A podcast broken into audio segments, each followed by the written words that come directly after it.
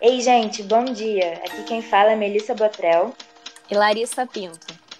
E hoje vamos receber vocês no primeiro episódio do podcast GPS. É o podcast das 28º Jornadas Clínicas da Escola Brasileira de Psicanálise e ICP Rio de Janeiro. Nomes da vida, marcas da pandemia. No episódio de hoje, vamos receber André Azevedo, artista criador de duas obras que têm nos inspirado na construção das jornadas desse ano e Fátima Pinheiro, coordenadora geral das jornadas, que irá entrevistá-lo. Então vamos dar início. Oi, André, tudo bem? Bom dia, é um Fátima. Prazer. Bom dia. Então, é um prazer recebê-lo aqui para uma conversa, nesse primeiro podcast de nossas jornadas, como a Larissa e a, e a Mel né, trouxeram para nós nessa introdução. O Lacan nos diz que o nome sempre nos convida a falar, e os seus trabalhos também nos convidam a falar. Então, eu pensei, né, introduzir inicialmente para você a primeira pergunta, André, seria: dois dos seus trabalhos que foram escolhidos por nossa curadoria para participarem da identidade visual das nossas jornadas clínicas, que é intitulado Os Nomes da Vida, Marcas da Pandemia, e os teus dois trabalhos, o primeiro, A Que Ponto Chegamos, e o vídeo, Texto Quer Dizer Tecido, ambos trabalhos introduzem duas frases muito inquietantes, pelo menos para mim, né, pareceu bastante inquietantes as duas, né, que abrem para a questão da escrita, onde se pode recolher os nomes articulados à vida. Então, você poderia nos dizer como surgiu cada um desses seus trabalhos? Sim, Fátima, claro. Bom, primeiro eu quero agradecer pelo convite, a oportunidade de estar aqui, dividindo esse espaço com vocês e poder falar um pouco dessa produção e dessa questão inusitada para mim, assim, né? Dessa relação, eu acho que é um ambiente é, para mim bem novo e entender que o meu trabalho ele atinge esferas que às vezes são esferas que eu não atuo, isso é muito muito interessante, assim.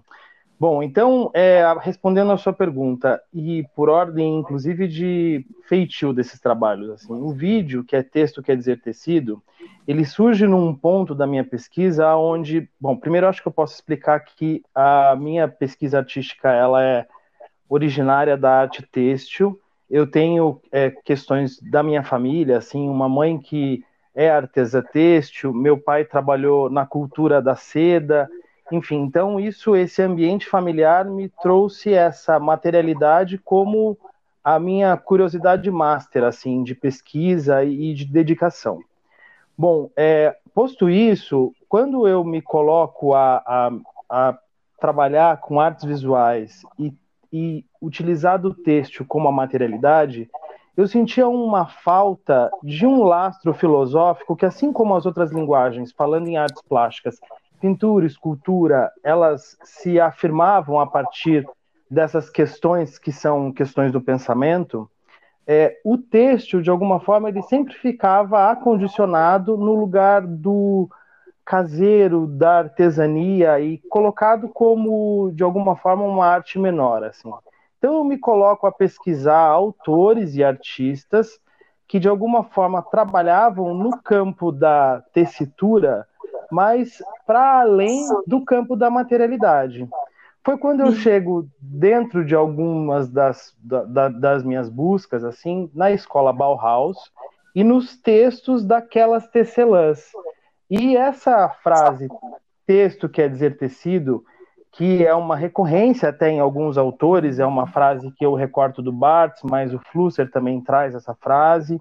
Sim. Enfim, ela indica que esses dois campos eles se conectam e de alguma forma eles se resolvem. Por exemplo, na língua portuguesa nós temos as coincidências de é, algumas expressões de linguagem assim que vêm desse universo. Por exemplo, a gente tem a palavra trama, a gente tem a palavra pano de fundo, é, quem conta um conto aumenta um ponto, a palavra novela que vem de novelo, a enredo, Sim. enfim, quando se fala em narrativa, a gente acaba de alguma forma trazendo essa figuração têxtil para expressar essas nossas ideias. Então, é, a texto quer dizer tecido, que de alguma maneira traz para o campo do verbo uma solução de como ele é feito, de que ele acontece por trás, etc. e tal. Para mim, na via oposta, o tecido que até então era tido é, nessa crítica como apenas uma materialidade, ele passava então a ser texto. E com isso ele é uma articulação não só das mãos, mas das mãos e do pensamento. Bom, de alguma forma, isso é um lugar que eu chego no meu trabalho, aonde eu ladeio esses dois campos, assim, o campo da tessitura e o campo da escrita. A coincidência desses dois lugares é que de um lado a palavra e do outro lado a fibra, como unidades mínimas desses campos, elas se articulam num agente que é o agente transformador de ambos, que é a linha. Então a linha é a unidade dimensional desses dois campos. E ela parte para uma segunda dimensão, onde ela vira um corpo de texto e ela vira um plano de um tecido. Ela parte para terceira dimensão, que é o objeto textual, o livro, por exemplo, e o objeto têxtil, a roupa. Com isso, faz com que a minha observação artística capte é, nessas coincidências o meu lugar de atuação. E aí eu parto para a segunda é, parte da tua pergunta, assim, que é a que ponto chegamos, né? De alguma forma, eu começo a trazer a palavra para o meu trabalho é, como escrita e essa escrita trazendo o significado do verbo é recente, assim, dos últimos dois anos, porque até então toda a minha articulação com a escrita era com os códigos da escrita. Então, as texturas feitas pela máquina de escrever, por exemplo, são coisas bem presentes na minha produção, assim. Mas de alguma forma, esse a que ponto chegamos, que também segue um circuito de repetição, e, Isso. de alguma forma, esse trabalho, né, ele, ele tem uma questão que vai para os dois lados, assim, tanto do ponto, do a que ponto chegamos nesse universo da tecedura, né, de se fazer um ponto e arrematar e fechar um objeto a partir dessa costura, e em a que ponto chegamos colado nessa situação em que a gente vive é, social, assim, né, que daí eu acho que parte para essas dimensões que o tecido opera fora disso, que daí já nem está mais no meu controle, assim. E aí são essas questões que nos abalam a todos. Sim. O interessante, André, dessa tua resposta, que eu estou podendo né, aprender um pouco agora do que você está respondendo, me parece muito interessante porque entrou nessa segunda pergunta que eu tinha pensado em fazer para você e você já me responde, né? de certa maneira você já faz a leitura dessa frase na tua resposta. Então, o que me pareceu interessante é que essa esse seu trabalho, a que ponto chegamos, que foi justamente o trabalho escolhido para ser o cartaz das nossas jornadas, né? essa reiteração que me pareceu muito importante desse trabalho que você faz através dessa frase, né? a que ponto chegamos, a que ponto chegamos, a que ponto chegamos, que se repete Sim. infinitamente, né? Isso nos toca especialmente porque nós estamos imersos nessa experiência de cada um, que é muito singular, mas ao mesmo tempo uma experiência coletiva, né? que foi provocada por essa pandemia, mas não só por ela, mas como também por essa necropolítica Sim. brasileira que nós vivemos. Né? Então, é, me parece muito importante, porque você já citou a sua leitura, né? e nesse tempo em que a gente vive de tanta opacidade, né? É, você fez essa leitura do seu trabalho, e eu quero te agradecer por isso.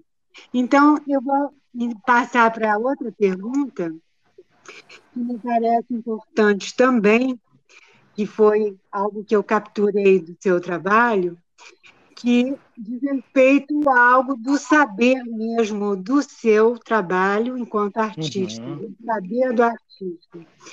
E foi um que Lacan assinalaram muito importante, né? o primeiro uhum. na sua obra e o segundo no seu ensino, que é essa captura do real, e que diz respeito não à vivência ou experiência de uma análise, mas desse próprio fazer né, do artista, que implica um tratamento social.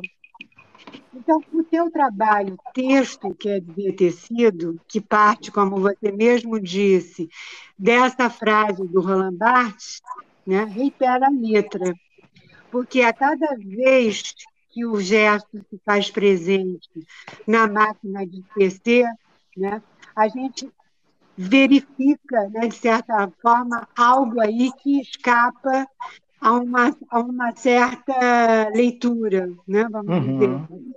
Sim. Nessa perspectiva, a gente pode pensar que o teu trabalho produz algo de um fazer novo na ordem do nome, né? na ordem do impossível de dizer, uma vez que toda hora você reitera essa frase, né? Uhum. É, então eu queria que você pudesse nos falar um pouco disso, né? Dessa dessa reiteração que você faz presente sempre na sua obra, né? Isso não está presente só nesse trabalho, mas em vários trabalhos, né? Sim, sim. É, aí eu acho que eu posso recorrer até para um poeta, assim, né? Pensar em, por exemplo, algo que me guia é aquilo que o Manuel de Barros traz quando ele fala repetir, repetir, repetir até que se torne diferente. Sim. Repetir é um dom do estilo. Então, essa questão da repetição, ela se coloca no meu trabalho em várias esferas. É, na esfera da curiosidade com a matéria, aonde eu vou repetindo processos construtivos e processos de transformação daquilo que me ladeia e me cerca. Né? Eu sou um artista que aprendo com o objeto. Eu, eu, eu penso que é, existe, eu, pelo menos a minha dedicação é para com isso, assim. Eu dedico o meu tempo para o tempo das coisas. E o tempo das coisas, ele é, na maioria das, das vezes, no meu caso, ele antecede ao tempo dos meus pensamentos. Então, eu acabo chegando e concluindo os meus pensamentos a partir de ter realizado a coisa, assim. Então, parece que é quase como é, o cumprimento de um fluxo que ele acontece, ele é, é ele acontece paralelo ao meu fazer, mas ele depende dessa minha disponibilidade para que aquilo aconteça. Assim. Então, é, essa reiteração do texto quer dizer tecido e esse tecido que se desfia e se constrói logo na sequência, aí eu é, acho que a gente pode até trazer o sentido da desterritorialização que vem do Deleuze e do Guattari, assim, que é onde o, o, o tecido ele se desfaz daquele seu plano pela linha de fuga e ela foge e ela se reconstrói numa reconfiguração. Por mais que todos aqueles elementos continuem presentes, eles na sua reconfiguração eles apresentam outras características. É interessante até falar sobre isso, assim, porque, é, por exemplo, a figuração do espaço liso e estriado desses conceitos deleuzianos, ele traz o tecido como um objeto de figuração. Ele fala do espaço estriado, por exemplo, como o tecido que representa a urdidura e a trama, e da vontade daquela linha de escapar dali para um espaço liso. Então, como se fosse a operação da linha de fuga. E aí, voltando àquilo que eu disse já lá na nossa, no início da nossa conversa, a linha como operadora das, das, das colisões, das, da, dos acontecimentos nesses dois planos, é muito interessante pensar em uma linha de fuga, não um ponto de fuga, né? Então é essa Sim. linha que te conduz e ela te leva e que ela, como a linha do tempo, ela não é retilínea, então ela pode, é como numa costura, assim, ela pode entrar no tecido e para o avesso e voltar para o direito só mais adiante. da mesma forma que ela tem a possibilidade de retornar, então ela pode fazer uma costura que dá um ponto atrás, sabe? É interessante pensar Sim. nessa linha do tempo, na linha da vida, na linha da escrita, e Sim. o meu objeto é a linha da tecedura. Então, de alguma forma, eu acabo abraçando um pouco desse esse campo da palavra, muito como soluções mesmo para essa poética têxtil, digamos assim. Ah, muito obrigada por a sua resposta, porque eu achei bastante instigante, porque você introduz a questão deleuziana e eu vou te contrapor pelo avesso com a experiência analítica lacaniana. Então, eu te Sim. diria né, que o que se escreve de uma experiência analítica é um ponto fundamental para a psicanálise. Né? Freud sublinhou de sua obra, que o inconsciente introduz essa dimensão de texto mesmo, né? que a gente uhum. pode verificar no seu trabalho. Então, ele traz essa dimensão do texto, é, da textura, da tessitura, através dos sonhos, dos sintomas, dos lapsos, que Perfeito. ele mesmo situa como algo que se faz por meio de uma escrita. Né? Uhum. Você tem um trabalho que chamado online que trata da reiteração dessa palavra online. Sim. Num certo ponto da obra, essa palavra, como você fez, né? Você fez essa consideração ao falar, ela se uhum. desfaz. E o que sobra Sim. são apenas linhas e nós. Isso é muito uhum. interessante no seu trabalho. É um espaço vazio produzido por seu trabalho, onde se vê apenas as linhas sem palavras, né? Essa Sim. desmontagem, né?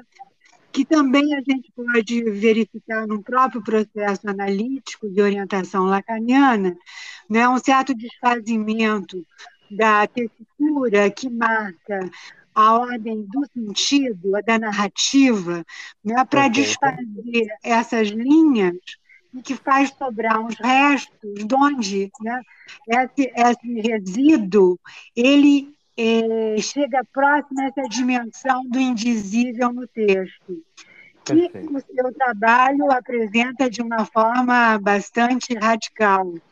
Uhum. Então, eu queria que você pudesse falar desse aspecto, desse desfazimento né, que você já introduziu, que você provoca nos seus trabalhos, porque você faz e desfaz com a linha, né? Sim. E com, com essa, você desfaz essa tessitura.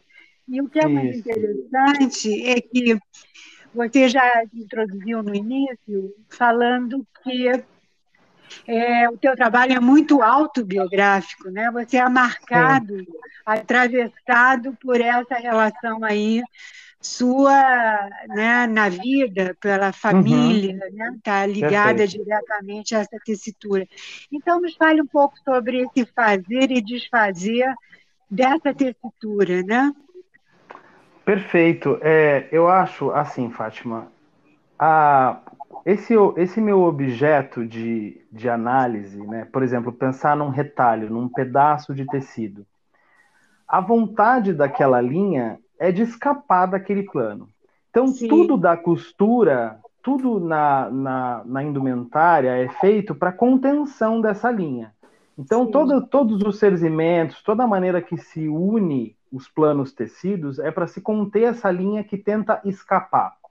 A hora que eu elenco essa materialidade para, sobre ela, escrever, trazer uma camada pictórica e uma segunda camada de informação, que de alguma forma é então também a operação da linha, eu uso esse tecido, na maioria das vezes, virgem, é, desengomado. Então, para mim, existiu uma necessidade de ir a fundo nesses processos da tecelagem. Eu fiz cursos de conservação e restauro têxtil para entender como que industrialmente isso se fabrica, como que isso se mantém e como isso se dá ao longo do tempo. Então, é, esse desfazimento da linha, para mim, era muito interessante escrever sobre aquilo que tem uma vontade de, de se desfazer. Então, essa, essa, esse fazer naquilo que quase que repele aquilo que eu estou tentando empregar nele, era uma curiosidade para mim, assim. É, pensando na, nesse, nessa obra que você cita, online, aonde é, para se entender um pouco de que maneira que as coisas elas acontecem, assim. Eu, quando eu me coloco, eu projeto, por exemplo, existe um projeto de uma escrita, né, online, e essa escrita ela vai se desenvolver de uma escrita à máquina de escrever para uma costura à máquina de costura. No decorrer do trabalho, ele tem essa transformação, assim. Então, tem a maneira com que eu opero as duas máquinas e a intimidade das duas máquinas, o som, as batidas, a maneira com que elas trabalham em beats é muito semelhante. É, para mim, isso é uma maneira de me ritmar no trabalho. Então existe uma textura sonora capturada em muitas dessas desses poemas, né? Eu nomino isso de poemas. Então essa online existe um ritmo que ele é incessante na máquina, existe o sino do final da máquina e volta para a próxima linha. E várias falhas que acontecem no decorrer dessa escrita, que elas são então abraçadas pelo trabalho. A hora que eu, eu saio da máquina de escrever e eu parto para a máquina de costura, a operação é muito parecida. O que acontece é que o tecido, ou seja, esse plano que eu trabalho de vertical, ele passa para horizontal. Então a linha ela é operada de uma outra maneira, mas também ponto a ponto, como se fosse uma letra a letra. E com a linha então que não é contida, não é imagem, ela é corpo de linha. E aí ela está aberta para essas vontades que são próprias dela, a vontade de escapar. Então, no trabalho, além do fio, da, do suporte têxtil, do algodão cru que eu uso, e pela falta de goma, ele está sujeito a esses escapes das linhas nas bordas. Existe ainda a linha da costura, que é empregada sobre o trabalho, que também está ali com toda a, é, a, capacidade de poder vetorizar esse, esse, seu dinamismo de direções e etc. Entendeu? Então, é, é uma maneira de lidar mesmo com essa contenção que no texto, de alguma forma, é muito rígido, né? Se escreve, se formata a partir daquilo. Então tem toda uma passa para outras esferas assim, né? Da, a, o texto ele, ele vai para um outro lugar e a costura ela é um espaço mais liso, digamos assim, né? Ela é aberta para mais acontecimentos no seu corpo matérico, eu digo, né? Porque o texto, a hora que se leva para o que as palavras significam, aí é um outro plano, mas digamos, o corpo textual, a maneira com que ele se coloca, essas minhas retículas na máquina de escrever, por exemplo, poderiam ser lidas como estampas, né? Essas repetições, enfim. Sim. Muito interessante esse aspecto que você coloca e, e me chama a atenção essa passagem que você introduz agora, que você diz que algo do texto passa para a sonoridade. Né? Quer dizer, esse ato do fazer, do, do operar, não é, na textura do tecido, do texto, né, toca no corpo ao ponto né, de fazer ressoar algo né, disso que escapa. Então, é, e esse real, né, que você chama aí de uma vontade de escapar, me parece uhum. que você aponta para esse aspecto desse real que escapa a todo instante, que pula fora, né? Então, uhum. é, isso me chamou a atenção e acho assim, muito interessante. Agora eu gostaria de te fazer a última pergunta. Você tem muitos trabalhos que remetem ao nome na perspectiva de Lacan. Eu vou Sim. te dizer por quê. Né? Lacan nos diz que o nome é criado ali onde opera a falha do real. O seu trabalho também opera ali onde há uma falha né? no tecido. Você trabalha Sim. nessa vertente do fazimento e desfazimento. Então, a gente pode pensar que esse aspecto implica algo do nomear, porque tem uma suplência ali à falha do real. Né? Uhum. Então, podemos, de certa forma, pensar que nomear é criar uma espécie de ponte sobre uma passagem obstruída, como você faz né, muitas vezes em grande parte dos seus trabalhos. Porque uhum. você cria, né, grande parte dos seus trabalhos, redes, enlaçamentos. A gente pode ver isso especialmente em dois trabalhos que eu recortei para a gente poder também conversar, que é preencher espaços vazios, um, e o ar, que também né, aponta para esse, esse movimento. Né? Uhum. Você, com suas redes, muitas vezes, eu diria, cria pontes sobre as passagens obstruídas. Mas também você não só cria as pontes, mas você cria as próprias passagens obstruídas. Você concorda com isso? Bom, muito interessante, assim, primeiro ter a oportunidade de ouvir essa sua leitura dos trabalhos, né? Acho que desde o início do que a gente vem conversando, assim, para mim, a, a, oportunidade de falar dele sob essa perspectiva realmente é pensar para além, por exemplo, da materialidade, que é algo que eu me atenho no meu cotidiano, assim. Então, falando sobre é, esses dois trabalhos e falando sobre isso que você disse de atuar nesse espaço da falha, né?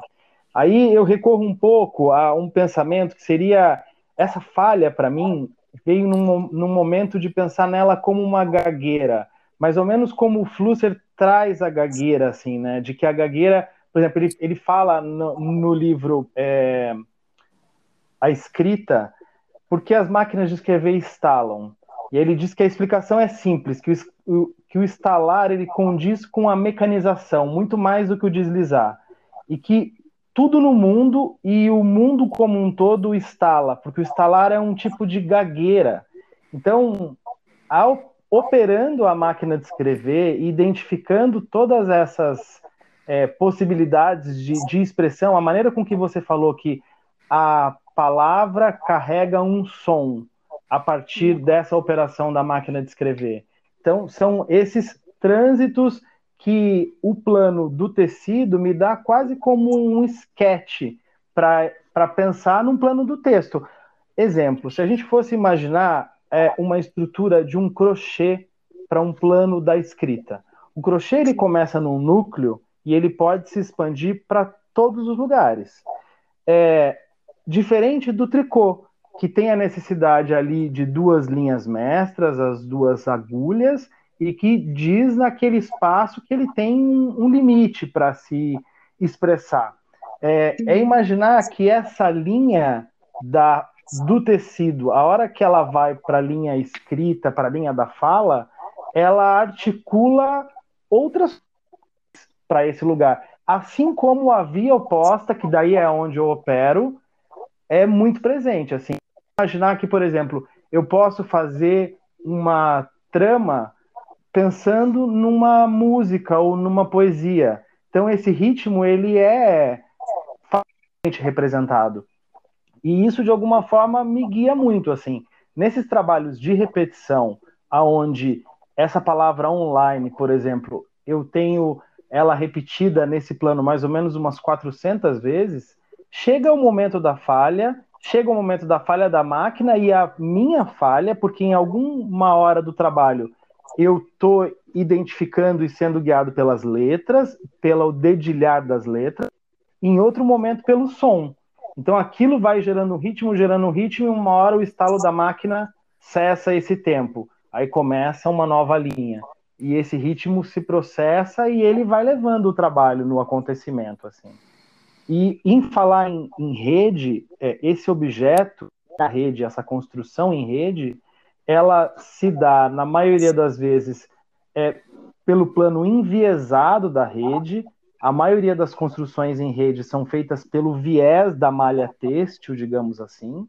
E o objeto rede, até pela é, o que ele representa, que ele contém é, e ao mesmo tempo ele integra. Então essa contenção e essa integração, eu acho que juntas elas me, me fazem observar e ter muito interesse para esses planos de acontecimento, assim. Então, o meu trabalho é quase propor que isso se se, se dê de alguma, de alguma maneira. Eu vou ladeando coisas, tanto ideias, processos, jeitos de fazer e materiais, e esses acontecimentos eles vão surgindo a partir dessa interação assim com o mundo, né, material. É, André, eu tenho muito a te agradecer, porque, especialmente nessa última resposta que você introduz, eu vejo que há uma articulação direta e que nos interessa muito para as nossas jornadas clínicas, e um dos eixos da nossa jornada se chama virtual e real, e essa dimensão da rede que seu trabalho introduz né, toca nessa dimensão virtual e real. Assim uhum. como né, nas artes e artifícios, que é o outro eixo que nós temos nas nossas jornadas, que é o próprio seu fazer artístico, né? que você uhum. cria né, um artefato através de artifícios, né, de uhum. tessituras, né, de operar com o fazer né, com esses fios em nós e tecidos que se uhum. enlaçam, né? E gostei muito também da possibilidade, e aí eu faço uma extração do significante instalar, do verbo uhum. instalar, né? Uhum. que me parece que faz operar tanto essa, esse movimento do, do crochê, né, do crochê, uhum. como é, da própria máquina né, de tecer, Perfeito. que faz instalar e faz criar e faz ressoar né, o seu trabalho de uma forma é, tão potente e tão é, importante para nós analistas podermos né, é, Nossa, muito obrigado. O seu trabalho nos traz. Eu só tenho muito a te agradecer. Muito Nossa, obrigada. eu que agradeço. Nossa, uma enorme gratidão pelo convite, a oportunidade de estar aqui, essa troca de ouvir, enfim, né, de ter esse, é, a abertura do trabalho para esses outros lugares. É, acho que é algo que é muito gratificante na minha profissão, assim, entender que de alguma forma eu cheguei aqui nessa nossa conversa através do trabalho. Isso é muito legal. Muito obrigada e que outras tessituras de trabalhos novos venham surgindo ah, para a gente voltar a conversar. Será um sempre um enorme prazer. Um abraço para você. Tchau. Um abraço a todos e muito obrigado pelo convite. Até mais. Tchau, tchau. Bem, encerraremos o episódio de hoje nesse ponto. Se vocês ainda não conheceram, essa semana tivemos o lançamento do nosso site. O link está nas nossas redes sociais das jornadas, Instagram e Facebook. Sigam acompanhando também nosso boletim GPS na caixa de e-mail. Obrigada, André, obrigada, Fátima, obrigada, Larissa e todos vocês que acompanharam a gente aqui. Nos vemos em breve. Até logo!